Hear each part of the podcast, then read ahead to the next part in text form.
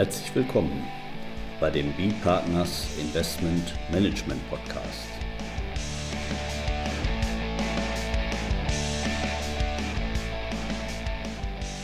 Immer wieder Mittwochs, kurzer Wochenrückblick, was in unserer Beratungspraxis besonders interessant war.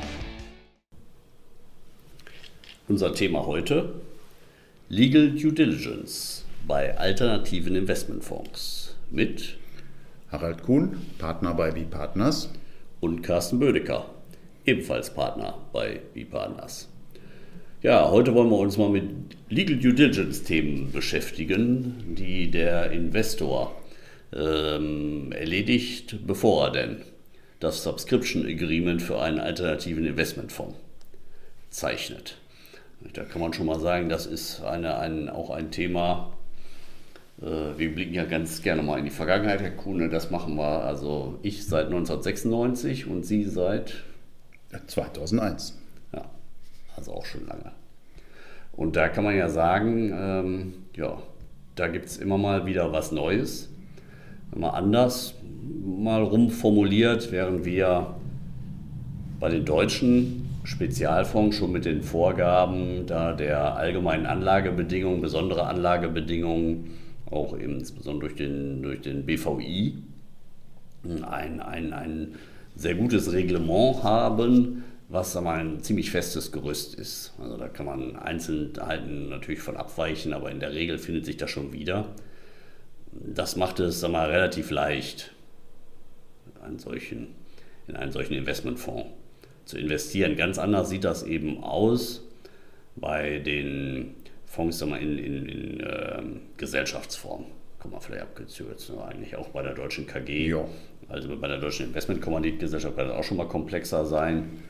Ja, und je mehr man so in den angloamerikanischen Rechtskreis schaut, desto umfangreicher werden die Verträge mhm. und desto schwieriger ist es auch im Prinzip sagen wir, den, den, den Rahmen daraus zu filtern, wie man die Legal Due Diligence durchführt. Bei, bei, uns, wir, wir machen das auch so, also wir, um das auch um, so zu vereinheitlichen, haben wir auch sag mal, digitale Tools, unseren, unseren Berater, unseren Dokumentengenerator, der eben also so Fragen gestützt im Prinzip auch so eine, eine, durch eine solche Due Diligence führt. Da wollen wir aber nicht heute das, das, das ganze Thema, also sozusagen alles durchgehen, das wäre zu viel, sondern wir wollen ja ungefähr in unseren 15 Minuten wieder bleiben. Und, und ja, da haben Sie mal ein paar Themen mitgebracht, Herr Kuhn. Ja, also The Themen haben wir genug äh, bei einer Legal Due Diligence. Die, die Dokumentationen äh, werden nicht schlanker und die sind äh, leider nicht äh, überall so äh, relativ standardisiert und homogen, wie das in Deutschland für die Sondervermögen der Fall ist, durch die äh, Musteranlagebedingungen, die der BVI entwickelt und mal mehr, mal weniger mit der Aufsicht abstimmt, vorsichtig ausgedrückt, äh, sondern eben halt bei den, bei den ausländischen Vehikeln äh, ist, spielt jetzt eigentlich keine Rolle, ob wir jetzt über eine, über eine Delaware LP rechnen, über, äh, reden eine Cayman Islands LP oder äh, die Luxemburger Varianten der, der Personengesellschaft äh, sind da weitaus weniger homogen. Wenn, wenn die von vom gleichen Initiator kommen, ähneln sie sich, aber ansonsten gibt es da durch, durchaus Abweichungen, die man äh, immer im Auge behalten muss. Äh, lange Rede, kurzer Sinn. Wir könnten den ganzen Abend über Themenkomplexe, Bereiche, Einzelfragen aus, aus so einer Due Diligence sprechen, aber äh, wir haben uns äh, heute mal äh, erstmal ein Thema rausgepickt, das äh, ja, ein, wie soll ich sagen, ein essentielles ist. Das, das kommt äh, in der Praxis nur sehr selten tatsächlich zum Tragen, äh, sollte aber eigentlich in keiner DD fehlen, nämlich äh, die Trennung vom Initiator des Fonds oder ganz direkt gesagt Rauswurf des Initiators, wenn es nicht wuppt. Ja, da ist ja mit den Anglizismen auch immer so ein Ding, aber da finde ich, haben die äh, Engländer oder Amerikaner sich auch wieder eine schöne Formulierung äh, ausgesucht, nämlich diese sogenannten Divorce. Ja, also technisch ne, wählen Sie eigentlich die Formulierung Removal und die Divorce ist äh, eher schon. Ja, also ich habe das also, ich, ja, ich merke mir das unter, unter, unter Divorce for Cause und Divorce without cause. ja, das ist auch. Man ist trennt auch sich in beiden Fällen. Einmal mit und einmal ohne Grund. Aber gut, Removal ist vielleicht sag mal, die, die ja, neutralere Formulierung. Ja. Weiß ich nicht, ein bisschen bildlich gesprochen, Ja, die Divorce. Sagen, ist das, ist das, was man häufig sieht in den äh, Gesellschaftsverträgen, in den Limited Partnership Agreements. Äh, ja, also auch hier könnten wir jetzt schon anfangen, das, das äh, gleich zu differenzieren. Der Initiator, der, der Mastermind hinter dem Fonds, hinter der Strategie und hinter dem Fondsmanagement äh, wird eingebunden in der Regel als äh, General Partner einer Personengesellschaft, die im Bereich der alternativen äh, Investmentfonds, äh, vor allem der geschlossenen Vehikel, ähm, manchmal äh, stellt er auch den AIFM, wenn er eben ein, eine eigene Verwaltungsgesellschaft äh, aufgebaut hat, die dann auch gleichzeitig das, äh, sagen, das, das regulatorische Portfolio-Management und Risk-Management übernimmt. Ja, In einigen Fällen ein weiteres Vehikel ähm, für die Beteiligung äh, am Portfolio und für die ja, Kanalisierung der, der äh, erfolgsabhängigen Vergütung. Aber das, das würde jetzt zu weit führen. Wir nehmen einfach den einfachen Fall. Äh, der General Partner wird eben gestellt vom Fondsinitiator und hatte damit, äh, weil, der, weil der General Partner der komplementär das Organ ist, hatte damit eben die Kontrolle über das Fondsvehikel, kurz gesagt, und sitzt da äh, am Steuer. Jedenfalls gesellschaftsrechtlich. Ne? Jedenfalls gesellschaftsrechtlich, ja. Wie gesagt, wir, können jetzt über andere Ja, Strukturen nein, reden mit nein. einem. Äh, Lass mal den AIFM mal so ein bisschen an die Seite. Die, die haben ja auch mit, mit, mit Delaware-Strukturen. ähm, genau, im Zentrum ist Ja. eigentlich immer der General Partner, steht immer der General Partner und äh, in so ziemlich jedem Limited Partnership Agreement, nicht in allen, es gibt da ganz selten Ausreißer, aber äh, in fast jedem Vertrag äh, gibt es Klauseln, Bestimmungen über die Trennung vom Management, sprich über den, den Rauswurf, äh, das Abwählen des General Partners. Und, und das ist natürlich Ultima Ratio. Das kann man ja schon mal festhalten, weil grundsätzlich geht man ja eigentlich da rein in den Fonds, auch gerade weil man den Fondsinitiator den besonders gut findet, in seiner Qualität eben die geeigneten Investments aufzuspüren. Ja, das- Müsste schon einiges schief gehen, bevor man sich Das sehe ich auch trennt. so, ja. Da finde ich den Begriff Divorce dann auch wieder ganz, ganz treffend. Ja, stimmt. Also das stimmt natürlich. Also der, der, der praktische Fall, äh, naja, äh, ich habe jetzt einen konkreten Fall im Kopf, wo ich mir vorstelle, dass das äh, äh, angebracht ist. Aber nein, Herr Dr. Bödige, haben Sie schon recht, das ist Ultima Ratio. Und ist, bevor sich die Schar der Anleger mehrheitlich vom Management, vom Initiator trennen will, muss, glaube ich, schon ziemlich was schieflaufen. Ähm, aber nichtsdestotrotz, die Regelungen sind in jedem LPA und äh, die Bandbreite ist da erstaunlich groß äh, von, von äh, Regelwerken, die äh, tendenziell anlegerfreundlich sind, wo die Trennung relativ einfach und schnell über die Bühne gebracht werden kann. Aber es gibt eben auch das andere Ende dieses Spektrums, äh, wo eine solche Trennung eben nur schwierig zu erreichen ist, hohe Mehrheitsanforderungen oder hohe Anforderungen an, an den Trigger, der eben diese, diese Situation überhaupt auslösen kann. Äh, ja, ähm, wir kümmern uns jetzt hier nur um den General Partner, weil äh, wenn, wenn, es, wenn es Annex-Dienstleister gibt, wie eben den AIFM aus dem eigenen Konzern oder andere, gibt es in aller Regel auch Bestimmungen, die äh, dazu führen, dass wenn der, wenn der General Partner äh, hinausgekündigt wird aus der Gesellschaft, dass die übrigen Verträge dann äh, auch enden, natürlich immer vorbehaltlich der investmentrechtlichen äh, Bestimmung, dass der AIFM so lange im Boot bleibt, bis sein Nachfolger diese Funktion übernehmen kann. Äh, ja, wann spielt das eine Rolle? Wir haben die Trennung vom General Partner eigentlich immer in zwei Szenarien, nämlich einmal mit und einmal ohne Grund. Äh, for cause bedeutet, dass der General Partner irgendetwas ähm, versaubeutelt hat, das dazu führt, dass die äh, Limited Partners, die Investoren, die Kommanditisten berechtigt sind, äh, seine, seine, seine Entfernung, seine Kündigung zu verlangen oder auch die Übertragung seiner, seiner Beteiligung oder seines GP-Anteils an einen Nachfolger. So die typischen Gründe, diese, diese Cause Events äh, sind Betrug, Vorsatz, grobe Fahrlässigkeit oder eben der bunte Strauß von, von Begriffen aus dem angloamerikanischen Rechtskreis, äh, Verletzung von äh, den besonderen Sorgfaltspflichten des Managers. Äh, aber generell der wichtigste Fall äh, dürfte sein die Verletzung seiner vertraglichen Pflichten. Das heißt, wenn er also eine wesentliche Pflichtverletzung begeht, äh, die dann in aller Regel auch zu einem substanziellen Schaden für den Fonds oder die Anleger führen muss, also diese, diese, diese finale Verknüpfung ist eigentlich der Regelfall, ähm, stellen dann ein sogenanntes Course-Event dar. Wer stellt denn den Course fest? es kommt drauf an. Und äh, ja, da, das ist eigentlich ein Punkt, der, der aus meiner Sicht äh, manchmal durchaus heikel ist oder auch ähm, heikel im Sinne von wenig anlegerfreundlich geregelt.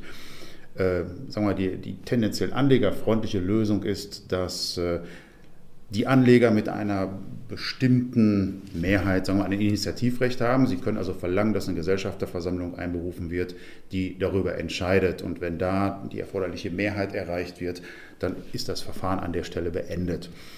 Äh, dann gibt es dann noch andere. Das wäre dann without cause, dann schon? Oder nee, nee, das ist der Cause festgestellt auf der Gesellschafterversammlung? Genau, das wird ja. dann festgestellt. Das wird debattiert und äh, wenn am Ende die äh, erforderliche Mehrheit der Anleger überzeugt ist, dass äh, hier ein Course-Event vorliegt und man sich trennen möchte, dann passiert es auch. Das ist aber, wie gesagt, eigentlich eine, eine, relativ anlegerfreundliche Regelung. Da gibt es dann Spielarten, dass das mit einem, einem Schiedsverfahren geregelt wird und äh, am anderen Ende der Skala gibt es dann Bestimmungen, die verlangen äh, für, für so eine Trennung vom General Partner selbst im Falle eines Fehlverhaltens vor Kurs, dass das äh, auf Basis einer unanfechtbaren Gerichtsentscheidung festgestellt wird. Also letztinstanzliches Urteil stellt also fest, dass der General Partner Mist gebaut hat. Und das ist mh, hm, das relativ anlegerfreundlich, das ist äh, unfreundlich, das kann dauern, ja. ja. Ja, gut, ich meine, es ist ein zweischneidiges äh, Schwert. Denke ich, auf der einen Seite gibt es ja vielleicht auch bestimmte Investoren, die gerade vielleicht auch an dem, an dem an dem GP, an dem Fondsmanager festhalten wollen. Hm. Da, da, will man ja auch nicht zu leicht rausgekegelt werden, weil sich da andere vielleicht überlegen, ich will da jetzt mal ein Wagnis machen und ich will da alles neu, neu starten.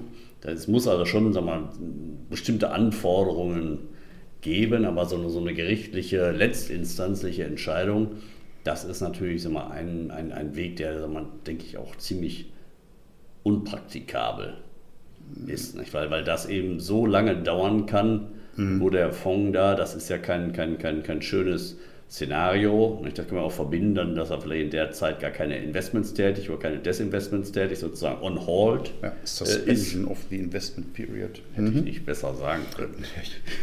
Ich musste das jetzt tun. Ja, ja.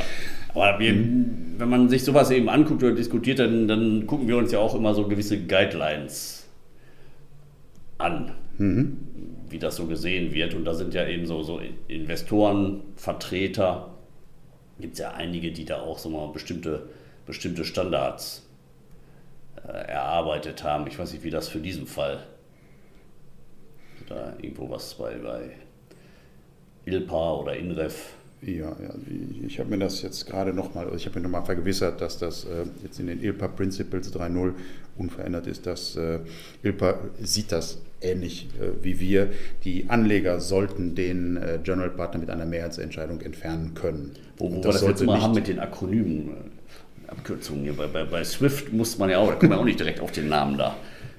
Vielleicht können Sie ja dann für ILPA sagen wofür das steht auch. Also ILPA ist das Akronym für Institutional Limited Partners Association, also ein, ein Investorenverband, ein Interessenverband, die äh, das Thema ganz ähnlich sehen wie wir. Äh, die, die, äh, die Kündigung, das Entfernen des, des General Partners sollte von der Mehrheitsentscheidung der Investoren abhängig sein und nicht von einer unanfechtbaren, also non-appealable non Gerichtsentscheidung.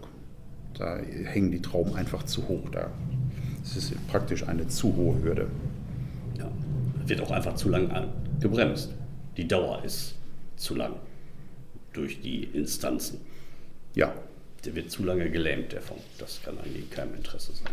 Ja, also das, das ergibt wenig Sinn. Also es gibt langlaufende Fonds in, in, Einzelfällen im Infrastrukturbereich, aber so für die normalen Laufzeiten der, der Private Equity, Real Estate Funds ist das meiner Meinung nach nicht praktikabel. Ja. ja, was noch? Also in unserer Wahrnehmung Initiativrechte und Mehrheitsanforderungen, die sind stark gestreut. Da gibt es, gibt es also große Unterschiede von äh, Fonds zu Fonds. Äh, die ILPA steht hier auf dem Standpunkt, dass eben im Falle eines, eines Fehlverhaltens, eines Cross-Event, die einfache Mehrheit reichen soll zur Aussetzung der Investitionsperiode und äh, eben schlussendlich dann zur, zum Rauswurf des General Partner mit, mit Ersetzung oder eben auch äh, im schlimmsten Fall zur Auflösung des Fonds. Äh, und ohne Cause-Event möchte die ILPA hier eine Zweidrittelmehrheit.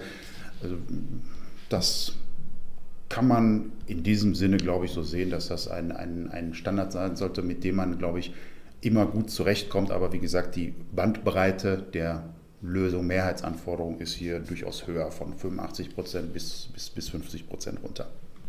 Ja, das ist dann sozusagen Divorce with Cause.